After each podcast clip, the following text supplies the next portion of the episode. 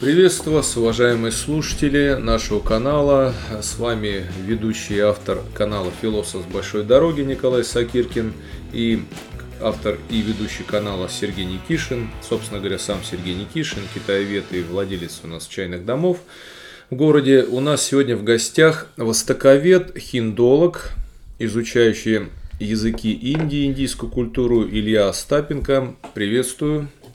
Здравствуйте. День у, добрый. У Ильи э, такое будет сегодня, такая будет сегодня интересная тема, а именно Харбин. Я напомню, что с недавнего времени вообще Харбин, он приковывает к себе много внимания. Даже подкаст появился, посвященный отдельно Харбину. И я его слушал, и он просто был как какой-то блокбастер даже, я должен сказать. То есть то за этот ну, относительно короткий исторический период, да, вот его иммиграционного существования – Харбин, наверное, влил туда все, начиная от каких-то э, межкультурных особенностей, и репрессивные и страницы истории. Ну, то есть, прям слушать было действительно интересно. И когда мне сегодня предложили поговорить о Харбине, я сразу загорелся, потому что это... Я вообще люблю, в принципе, Э, мультикультурные проявления. То есть, когда много чего-то, разных культур, много наций в одном, все это переплавливается, все это создается какую-то причудливую отдельную потом культуру, как, собственно, и было-то с Харбином. И вот расскажи, Илья Борисович, вообще, почему ты решил поднять эту тему, что тебя лично связывает с Харбином? Ну, конечно, меня большинство знают как индолога, как э, ну, такого человека, связанного с Индией. Но жизнь меня связала в свое время с Индокитаем. И отдельно совершенно конвой проходит такая в моей жизни такая линия, как э, музееведение, экскурсионная программа. И мой такой конек, то, что мое, чисто такой не прикладной, а чисто вот мое личное, это история русской белой миграции. А вот это снял что стороны. Я этим занимаюсь очень много лет. Я вот Конечно. занимаюсь еще со школы, а интересно мне было. Что же ты молчал до этого? Человек-сюрприз. Да, меня, плюс ко всему, я был сталкивался лично с этим. Меня интересуют такие страны, как Тунис. В Тунисе я был лично в доме Анастасии Ширинской-Майнштейн и проводила мне экскурсию. Будем говорить, сейчас смотрительница ее дома. Это была моя мечта, но, к сожалению, получилось, я лично с ней не увиделся, а можно было с ней увидеться, с Ширинской лично. Я ей подарок передавал. А, и как второе, ну, то есть Северная Африка. И, как ни странно, изначально меня интересовало с детства русский Китай. Это вот такой мой такой конек, мой любимый интерес. Почему? Ну, потому что Китай, Россия, кажется, с одной стороны, близко рядом, мы знаем, что до 24 года граница вообще не существовала между СССР и, будем говорить так, и Китайской республикой. Плюс ко всему Народ. период строительства железной дороги, так называемая зона отчуждения пятикилометровая туда-сюда. И вот такая. Я стал коллекционировать книжки на тему и материал жизни русской интеллигенции в Китае, как русские приезжали, как русские жили, как построили для себя Россию, не Россия, хоть похоже на Россию, только все же не Россия, как говорили про Харбин. Ну, это пока Харбин. Манчжурия. Но помимо Харбина мы еще не забываем, что две русские концессии были в Танзине, маленькие, совсем маленькие концессии. Маленькая совершенно концессия была в Ухане, в Ухане. Ну, будем говорить, Слово страшное звучит теперь для нас слово Ухань. Ну, это первый город, где я относительно долгое время жил, в китайский. Как раз в двух кварталах от рынка вот этого страшного. Там закупался обычно. Да. Конечно же, будем говорить, международный сентельмент. Шанхай, французская концессия шанхайская, их там было сколько у нас, 18 концессий было в Танзине. В принципе, Китай же мы понимаем, что он, с одной стороны, не был блин, колонизирован, как Индия, а с другой стороны был раздербанен, то есть он был такой, ну, состоящий из мелких и мелких таких факторий для иностранцев. И, естественно, русские приносили свою архитектурную культуру, привели городов начала, конца 19 начала 20 века, что вливалось в Китай. А, много что было прочитано по, рус, по литературе, про проживание русских, про судьбы, про судьбы людей, которые потом покинули Харбин в поисках лучшей жизни в Шанхае, а в дальнейшем в Америке вместе э, с Иваном Максимовичем уехавшие. Но есть такая тема, которая не поднимается ни в одной литературе. ни в одной книжке. Тема интересна лично для меня, потому что я все-таки специалист именно в этой части, в плане. Мне интересно было понять, как жили на бытовом уровне русскоязычные мигранты в Китае и китайцы. Харбин все-таки состоял на 75% по населению из русских и 25% китайцев. Вопрос такой, на каком языке разговаривали русские с китайцами? Учили ли русский китайский язык? Как относились э, русские к китайцам? Было ли элементы ксенофобии? И потом, когда уже в 1932 году была основана Манчжу-Дуго, когда стали приезжать японские поселенцы, как отношения складывались у русских с японскими переселенцами, как э, на бытовом уровне жили по соседству, как они жили, как они э, относились друг к другу на работе, пересекались они на работах, э, были ли смешанные браки, то есть вот такой вот момент. То есть как было проникновение, все-таки мы знаем, что когда русские поехали в, в, в Париж, во Францию, там, в Африку французскую, все равно русские были влиты. В это французское общество уже с рождения, и язык не нужно было учить, и, в принципе, ну, так, такие легко приспосабливались. Но насколько было легко приспособление русских в Китае уже после Синхайской революции? Первый вопрос это каким образом вообще, насколько я понял, сложился вот это вот харбинский кластер русской культуры. Угу. Ну, конечно, не, в целом тема-то, я бы сказал, э, супер актуальная по нескольким, по целому ряду причин. Значит, во-первых, э, потому что ныне мы живем на новом витке русской иммиграции, собственно, это состоявшийся факт. Тут э, и исходя из этого, если мы, ну, да и в том числе иммигранты, если они не знают определенной истории приспособления к другой культуре, другим странам, значит, э, своих предков, ну, иной раз духовных предков таких вот, а, то в таком случае и может и приспособиться-то будут не так хорошо, или, по крайней мере, а, сами процессы, которые идут вот внутри современной иммиграции, они зачастую, как говорится, лицом к лицу лица не увидать, они зачастую видятся на расстоянии, на расстоянии в сотню лет, да, примерно, поскольку со времен русского Харбина прошло, да уже где-то и более сотни лет. Но а, так или иначе, это вот поэтому и сама тема, хоть вроде, ну что там Харбин, один регион мира, да, но тем не менее этот регион, это громадный город, а, ныне там же проживает 10 миллионов человек, до сих пор существует достаточно сильная русская диаспора, работают православные храмы, и не один там работает, но очень красивый, причем тот, который центральный. А, а, так э, вон и веки-то Харбин, это ныне город субпровинциального значения китайский, столица провинции Хэлунцзян, а основан он был русскими – то есть это город, который основали не китайцы. Собственно, и степи, вот эти вот степи, э, в, суровые очень, на, на которых стоит град Харбин, э, это, э, конечно, они далеко не всегда были китайской территорией, усиливалась Китайская империя, соответственно, становилась э, Э, там э, устанавливалась власть Китая, ослаблялась чья-нибудь еще, либо монголов, либо манжуров, там еще в вон и дикие годы там власть Сюнну, еще бог, много тысяч лет назад, да, а, и, соответственно, Харбин-то был построен как станция на китайской восточной железной дороге, как э, административный центр железной дороги, построенный русскими. Изначально это было исключительно русское население Харбинское. Это была такая станция Харбинская, да, если угодно. А, поэтому, то есть это, ну, это дореволюционный русский город, фактически Харбин. Да, исходя из этого, длительное время э, он и был в административном ведении совершенно не китайском. Да, это был э, город, который действительно представлял собой, как Илья совершенно верно, значит, выразился, э, там и архитектура, смотришь старые фотки, похоже на те воронежские двухэтажные здания, которые сохранились еще с дореволюционных времен. Там мостики, как каменный мост, там это, вот, э, и лишь только, и вот пока существовала китайская восточная железная дорога, пока она была в ведении либо русских, либо в частичном ведении Советского Союза уже после того, как Советская Республика пришла к власти к 1924 году на территории Забайкалья и Дальнего Востока установилась советская власть.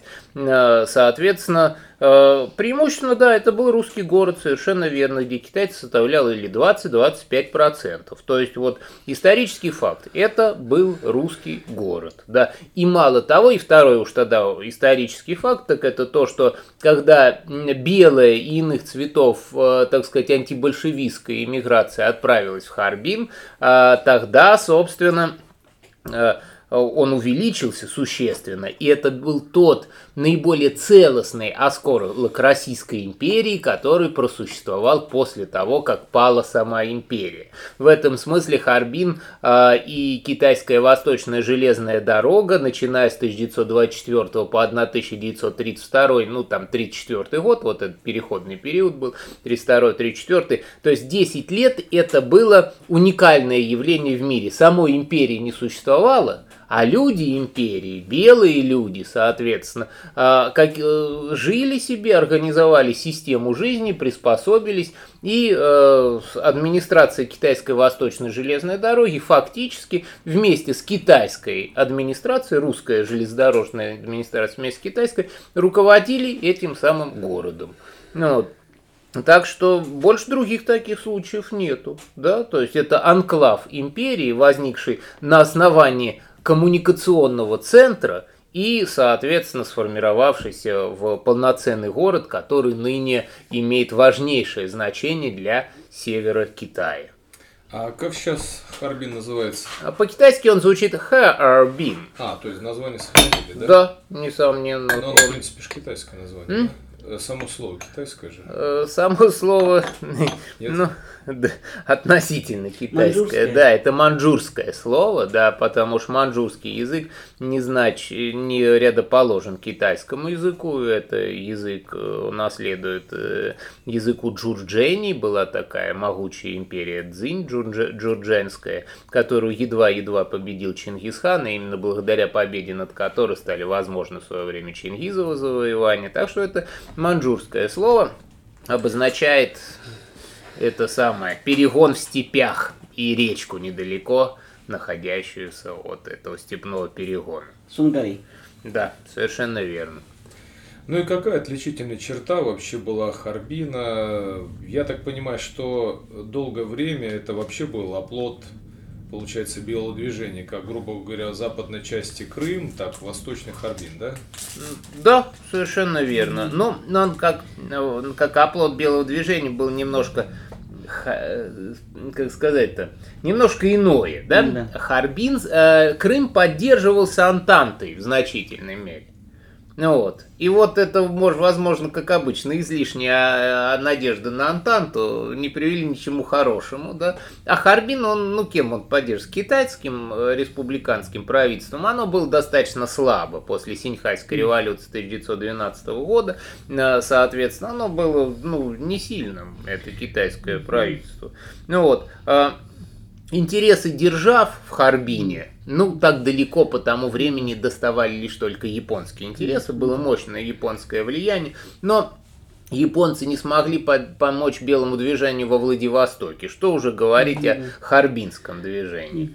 Так что э, это относительно. Крым был военной базой. Харбин никогда не был военной базой белого движения в крупных масштабах. И КВЖД все-таки, может сказать так, было городообразующим предприятием. Да, несомненно. Это было главное самое. Да, КВЖД это вот очень хорошо сказано, городообразующее предприятие. Угу. Вот, и в принципе образ жизни в Хармин это было по большому счету сохранился ага, дореволюционный. Да, сейчас, да. Угу. Заново, да? Ага. А, давайте теперь следующую перейдем к части по поводу официальности проживания русских на этой китайской территории. Конечно, я понимаю, там многие были апатридами, многие выстраивались, когда пришли японцы уже за, граждан, за гражданством европейских стран. А, Вертинский вообще был подданный греческого королевства. Были ли такие русские, преданные Карбину, которые все-таки принимали гражданство Китайской республики? Ага, расклад там, значит, был следующий. То есть, когда э, формировалось э, вот это вот первое, первичное население, был две волны, короче, формирования э, населения Харбина. Да. Первое, это после того, как была построена китайско-восточная железная дорога, перекинут мост через реку Сунгари, соответственно, и это были просто граждане Российской империи. Потом, соответственно, Российская империя пала в результате революции и гражданской войны, и э, эти граждане случились гражданами без государства, соответственно. Какое-то время для того, чтобы работала КВЖД, Китайская Восточная Железная Дорога, их никто не трогал. И это был реальный стимпанк. Э, то есть люди, которые принадлежали железной дороге, фактически. Это были железнодорожные люди с паспортами несуществующего государства. Значит, э, какое-то количество этих э, людей, значит, будучи, ну, возможно, с лучшими прогностическими способностями, подавали заявление на то, чтобы получить китайское гражданство. Но надо сказать, что китайское гражданство – в самом Харбине был получить достаточно сложно, надо было ехать в Шанхай, и, соответственно, они переселялись или в Пекин, ну, в основном в Шанхай, из, из Харбина в Шанхай, и там это было несколько легче сделать, чисто по бюрократическим причинам. Потом, после, значит, Мугденского инцидента, это инцидент, когда была взорвана китайско-восточная железная дорога а, японскими диверсионными группами, а, стало понятно, что железная дорога уже не останется под частично, значит, вот этим вот контролем железнодорожных людей, частично под советским контролем. Русско-японскую? Это не в русско-японскую, это, соответственно, в Мугденский инцидент 1932 года. А. Считается, что э, это один, это, ну, звоночек к началу Второй мировой войны на Дальнем Востоке. Соответственно, японцы э, показали свои претензии на эти территории, и э, вот это эфемерное государство, полностью зависимое от Японии, протектора протекторат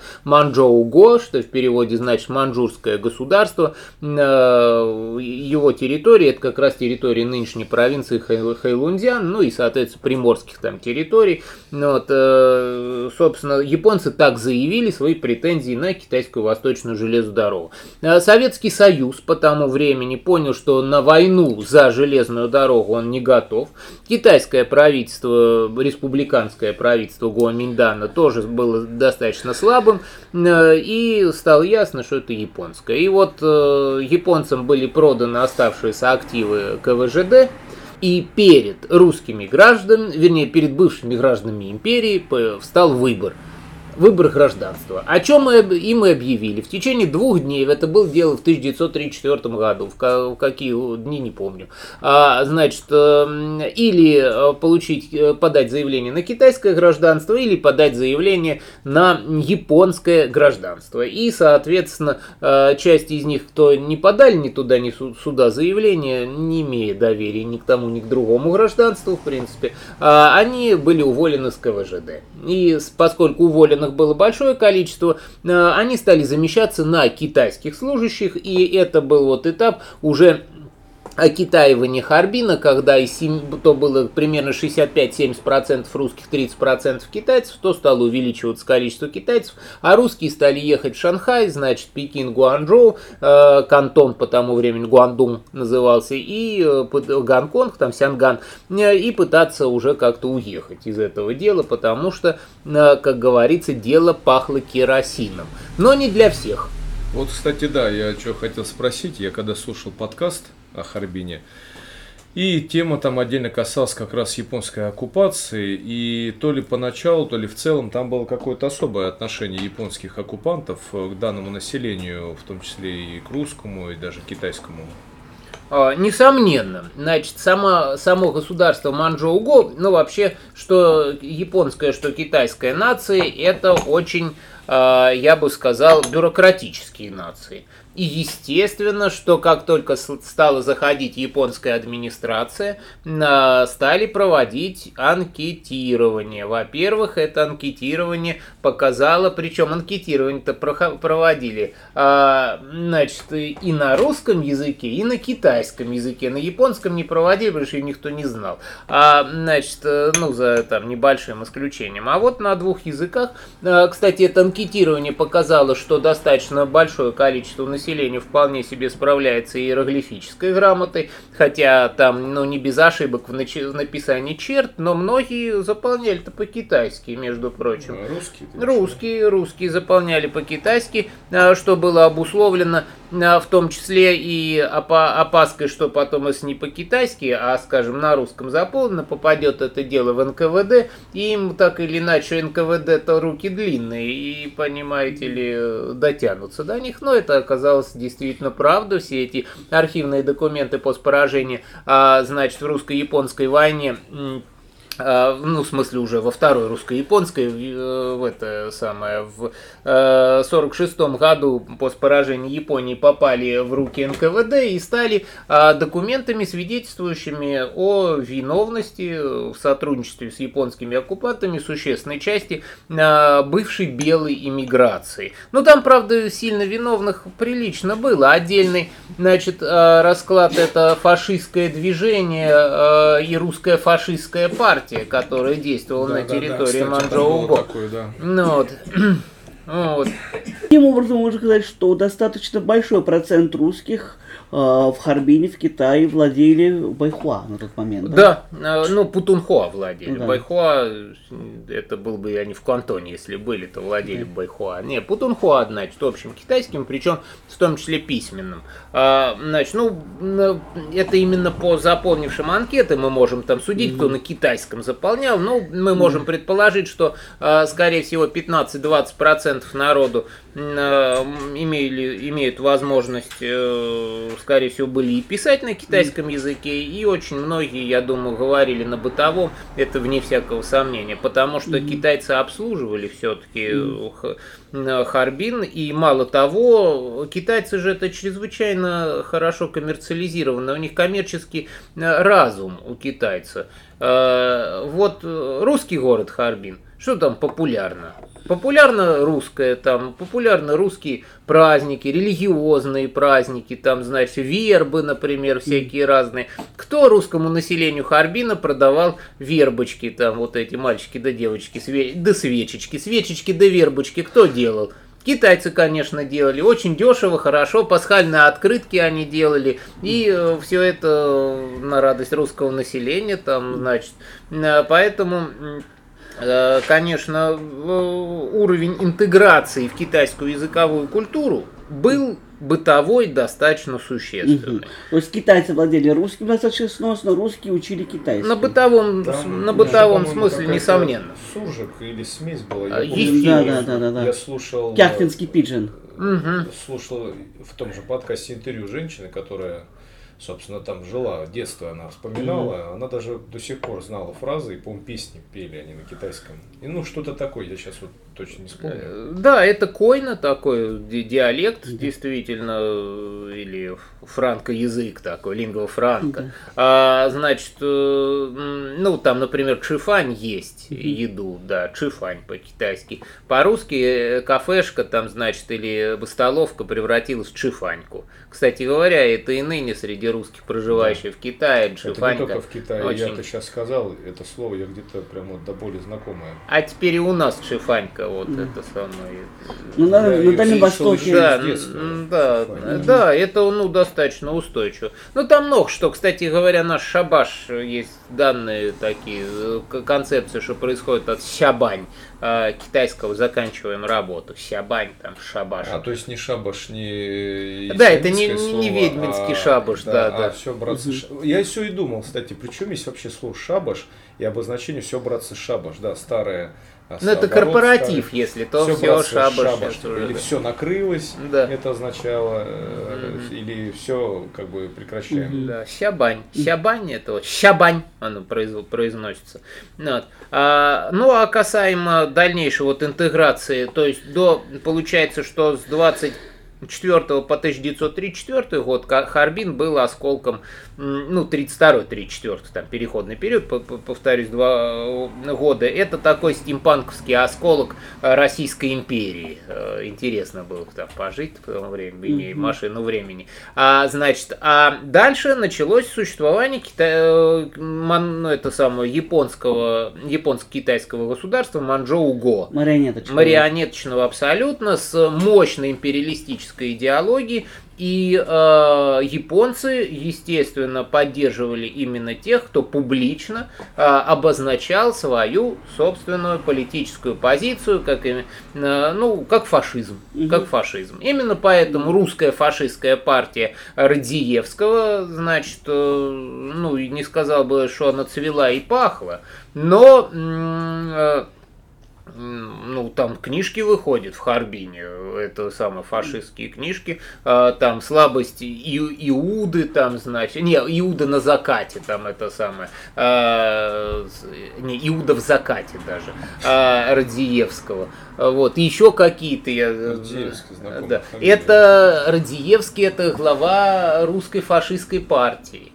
Мало того, один из лучших поэтов, там, например, э, Харбинской эмиграции, который, это офицер, последний белый офицер, который сражался с красными, э, отступая с капелем вплоть до Владивостока, и потом, значит, э, ну, тяжелейший переход в четвером они сделали, четыре офицера из Владика, чтобы на НКВД не загребло и натурализовались в Харбине, так его анкетные данные сохранились, и, соответственно, там черным по белому написано, что Арсений Несмелов политические убеждения фашист. 1934 года сам о себе написал. Ну, с точки зрения НКВД ОКПУ, в последующем он подписал себе смертный приговор, примерно 45 штук смертных приговоров он таким образом. Ну да, в те годы это подписал. еще тогда не было. Да, э, ну в те годы это не было, да, ну, да. ну что фаш, да. А, вот, но тем не менее, да, а, и а, японское правительство относилось э, вот кто близок, соответственно, к русской, либо фашистской партии, либо к русской иммиграции, возглавляемой атаманом Семеновым, который тоже сотрудничал, естественно, сотрудничал с фашистской партией, с Радзиевским, те типа и молодцы, тем мы дадим плюшек и хорошо жить будем, и, вот. а остальные не очень молодцы. Это, знаешь, к вопросу о приспособлении под текущий момент, э, без, э, так скажем, дальнейшего, э, знаешь, взгляда то есть э, тогда это казалось чем-то таким э, незыблемым. И вообще отчасти многие же этих людей были такие приспособленцы, знаешь, которые вот э, быстренько под действующую политику партии, так условно говоря, ну, сказать, главное, да, чтобы да. не противоречил. Да, О, этот да, Радиевский но... вообще, он, конечно, вот к вопросу о приспособлении и адаптации, человек с японцами сотрудничал, писал антиеврейские книги, все дела. Значит, как только стало дело клониться, уже вот оно, 45-й год, поражение Японии, понятное дело, что там э, скоро при, приедет божественный Микада, значит, э, э, это на последнюю станцию, станцию мертвых сердец, как говорится. Ну, вот, а, но э, Радзиевский вдруг внимательно посмотрел на политическую деятельность товарища Сталина и заявил, что иудеи и вот это вот иудейство и сионизм под э, благотворным влиянием могучего, значит, разума товарища Сталина преобразовались, значит, вынуждены были отказаться от своего иудейства и влиться в семью созидательных народов Советского Союза, а сам Радиевский, значит, писать письмо Сталину о том, что он готов всячески... Раскаяться. Да, да, да, раскаяться. Ему сказали, ну, конечно, дорогой, ну, так, наверное, и сказал товарищ Сталин, дорогой, приезжай, пожалуйста. Вот, э, ну, и он приехал. Ну, приехал да, в 46-м году его на Лубянке там, или э, это самое, в подвале и да, отправили а, в вот, последний кстати, путь. в 20 тысяч харбинцев принимают приглашение Сталина и отправляются на родину вместе с семьями и всем нажитым. Через два года против них запускают одну из самых массовых репрессивных акций эпохи Большого террора, которая войдет в историю под названием «Дело КВЖД». Ну, кстати, как-то она не на слуху, между прочим. Вроде Ну, массовая, но... Ладно. Там дело в том, что были оправдательные пере- переговоры в связи с этим. Очень многих просто запрещали селиться. Ну, только в в Казахстане можно было селиться и в Южной Сибири. Просто-напросто. Ну вот. Но это было, да, действительно, оно резонансное достаточно. Дело было просто как-то за, э, за всеми другими делами. Типа, хотя оно было массовое. Получается, как раз приказ, так называемый приказ номер 20593.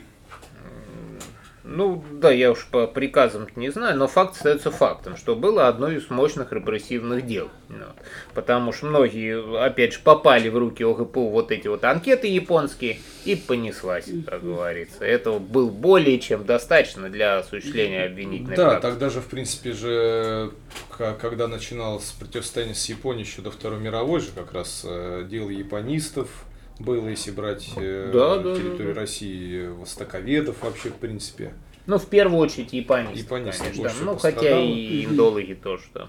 Идеологи, много японистов с кафедры востоковедения тогда пострадало. Письмо даже, я помню, студентки читал. А я как на это вышел, когда делал выпуск про Щепкова, основателя дзюдо.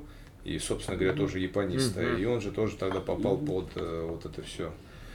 Вот. Ну, то, то есть, э, получается, что в конечном счете вот это вот новый расклад, мировой расклад, э, такой вот э, степень глобальности, ну, приличный, да, новый мировой расклад, он не позволил существовать а, с другой политикой к политэкономической структуре. Все равно выяснилось, что хочешь не хочешь, ты какой бы специалист ни был, ты будешь зависеть от той или иной империи. А если ты и при этом, если ты не сделаешь, не сделаешь какой-то решительный выбор а, в чью-то сторону и, не, и оставишь хоть малейшие вещдоки по этому поводу, то империя перемолит тебя э, за здорово живешь. Притом независимо, одна или вторая. Или третье, да, совершенно верно. Потому что те, кто остался в Харбине, э, ну, в принципе, наиболее э, в относительно выигрышном положении стали те, э, значит, русские, которые приняли китайское гражданство в 1934 году, вернее, в 1932 еще году и до этого. Они были, соответственно, гражданами Китая, их потомки стали гражданами Китая,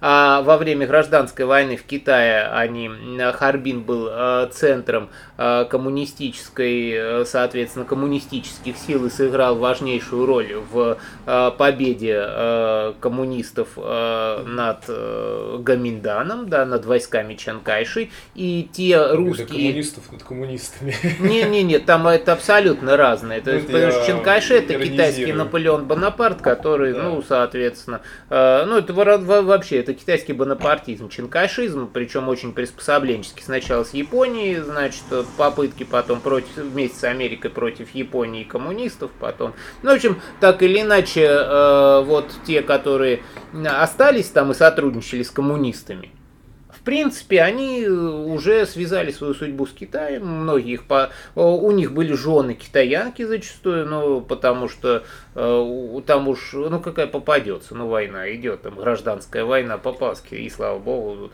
Ну, вот, и, соответственно, дети у них уже стали, ну, китайцами вполне Да. себе. И имена же тоже, получается, они, у них получилось ки- китаизированные имена. Да, да. Как, допустим, знаменитая Дянь Фанлан. Да, да, да, да. Ведь же многие не знают, кто такая Дянь Фанлан. А, ну, это это- невестка Чен Кайши, Фаина Бахрева. Первая леди Тайваня. Э, Это причем очень, ну, такая влиятельная женщина, это реально политическая, Ну, это там, ты даже меня уровень ее прям. политического влияния, включая на, сам, на самого Ченкайши, это э, был существенный. Вот. То есть она, получается, владела китайским. Ну, она в совершенстве им владела, судя по... А есть же ее переписка, в том числе, значит, и самым Чаном, и в особенности с э, женой его, то есть Жена это... у Чикаши тоже была такая влиятельная дама. Вот же американский тигр эскадрилья, которая воевала на стороне Тайваня против японцев. А Это же были они приглашены и наняты женой Чанкаши. Вот.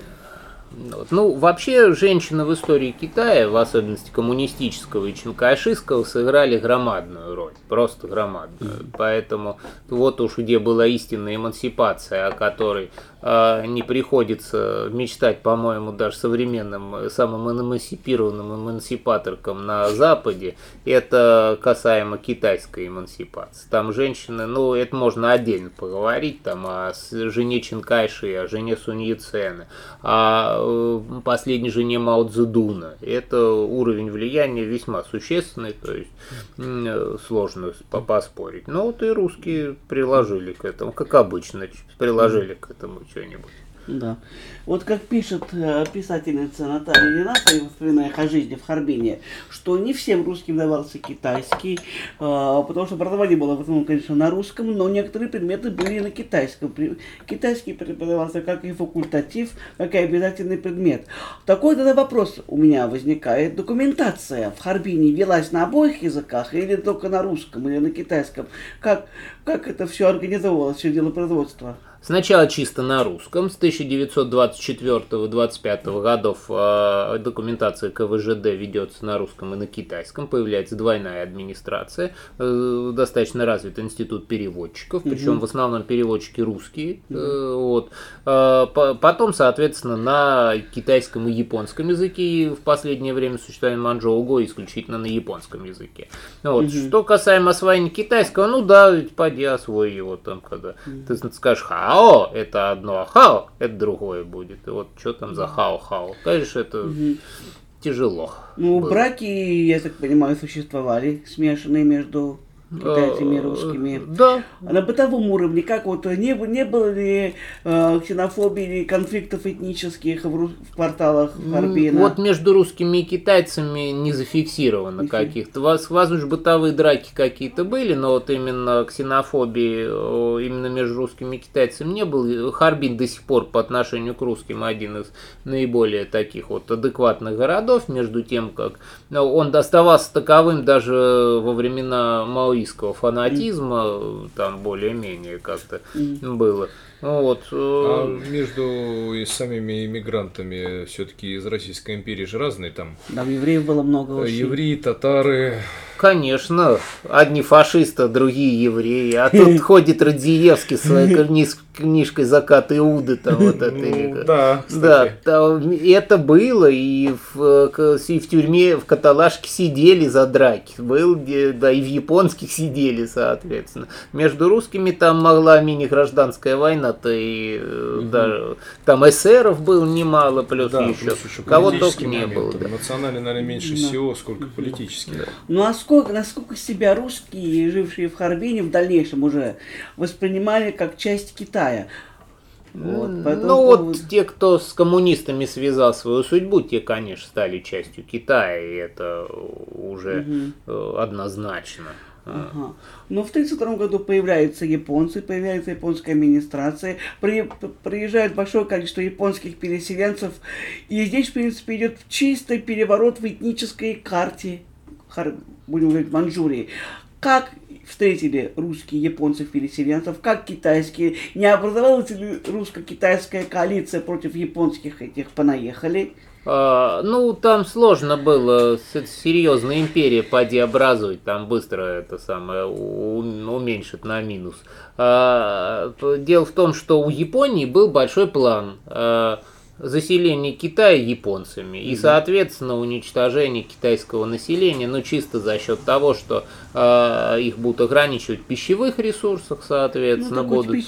Да, это, ну, типичнее, что ровно так же, как э, был план Холокоста, вот японский Холокост, он касался, это, конечно, очень, э, мягко говоря, честолюбивый план. У японцев был э, уничтожить всех китайцев, но план был. И, естественно, исходя из этого, японцы японская администрация и действовала. То есть mm. китайцы это ну, полурабское состояние, они к этому и были предназначены. Ну и силы русские, которые вместе, вместе с китайцами. В зависимости от того, вот те русские, которые породнились с китайцами, да. соответственно, они уже, ну как бы это... Китайцы. Сам, да. А те, которые вот Радиевский, фашист, там, это вот белая раса. Ой, желтая, я уж не знаю, как там, какая, да, назвать их, да. Да, да, раса Ямато. Там ну, это же, как, знаете, в ЮАР, когда был апартеид, э, китайцы с Тайваня, негры из Африки и японцы воспринимались как почетные белые. Да, да, вот это смотришь такой черный-белый. Про японцев хотел вспомнить, что у них вообще аппетиты были большие. Они же даже колонизацию Латинской Америки же а, прогнозировали, с- планировали. В дальнейшем, Они, да. да. Потому что Океанию они захватили, Восточную Индию захватили, Индонезия, все эти Марианские острова, Гуам, это все было японское, Палау. До сих пор в Палау один из штатов сохранил японский язык как официальный. Вот это Да, это две страны, где японский язык является официальным, это Япония и Палау. Мощнейшее влияние культурное. Собственно говоря, Бразилии, кто знаком со спортивным миром, э, было сильное влияние японцев, и там развиты были школы дзюдо, карате, а позже появилась своя, своя даже школа джиу-джитсу, собственно говоря, бразильского джиу-джитсу тоже, потому что очень, очень много было японцев. Ага. Притом японцев настроенных э, так, скажем так, и ксенофобов. То есть э, какой-то, я не помню, про мастера карате рассказывал, что он даже одевался как японец и ел только в японских ресторанах, будучи в Бразилии. А, ну знаменитый клан Мачида, кстати. Да, да, да. вот, Смесь всё японцев и бразильцев. вспомнить, да. Э, У них свое карате, он еще чемпионом UFC же был первый каратист, ставший чемпионом UFC. И у них э, их отец японец, а по-моему мать бразильянка, насколько я знаю. Да, даже такие вот причудливые смеси. Ну, они, конечно, больше японцы, а ныне уже они американцы, собственно говоря, живет, живут в Америке. Но вот это, это чистое переплетение отца японца, при том такого хрестоматийного японца, как в кино. Он мастер карате, все дела. Господи.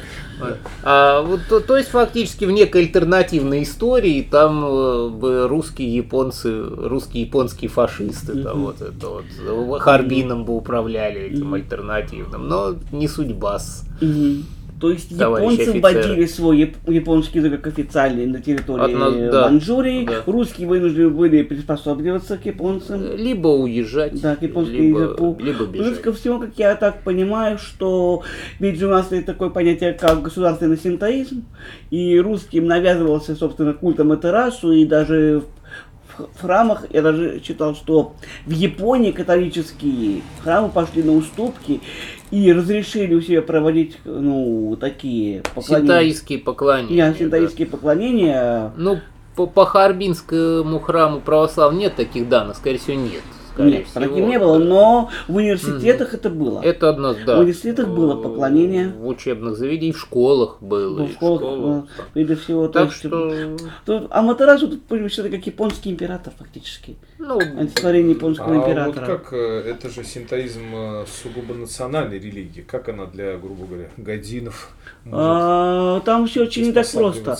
С одной стороны, он чисто должен быть японцем или должен жить на японской земле. Дело в том, А, что когда ты земле. Э, Дело в том, что когда ты получаешь подданство японской империи сейчас, ты получаешь новое имя, фамилию, у тебя совершенно все равно, то есть ты уже вливаешься в них, ты уже становишься японцем, если тебя приняли, и тогда автоматически становишься, Ну, то становишься есть это по, по факту это как бы по отношению к, получается, европейцам, ну то есть Да. русским, получается, это даже не на национализма не было, да? То есть это милитаризм, может быть, Да. по отношению к китайцам нацизм, но не по отношению по отношению к европейцам. русским не было, Не это было. верно. Не было. Вот. А, ну, по отношению к Китаю, само собой. Это Не, ну там идея корейцы, фикс. китайцы, это да. Да, у японского Японская такая, будем говорить, такая белая раса, которая должна быть, японская культура. То есть э, японцы, в принципе, вот этот сейчас то, что манга, вот эта японская культура идет, ну, популяризация такая. В принципе, катализатор был как раз вот именно вот этот империализм японский, который в Да, дальнейшем... собственно, это такое получилось, это сначала было, пришло западное влияние, в принципе, их формирование, даже их поп-культура, анимация и Да. манга-то, но она настолько причудливо трансформировалась, стала снова японским. Да. Это вообще пришло от американцев, Ну, потом ну, стало снова да. японским. Ну, это как русский балет, который пришел из Франции в Россию, а Да. потом в России подарила его Ну Франции. и театр, да, собственно, Да. пришедший из Франции, да, ставший потом э, русским. Ну, это вот как раз, э, если такой общий вывод делать, то получается, что как причудливы пути и созидательной культуры. То есть даже посредством работы очень мощной, манипулятивной и разрушительной, в общем-то, идеологии, крайне опасной, Да. в общем-то, без существования су- большой части народов и целого региона, а, формируются, в принципе, очень ха- созидательные, очень интересные и а, синкретические культурные образы.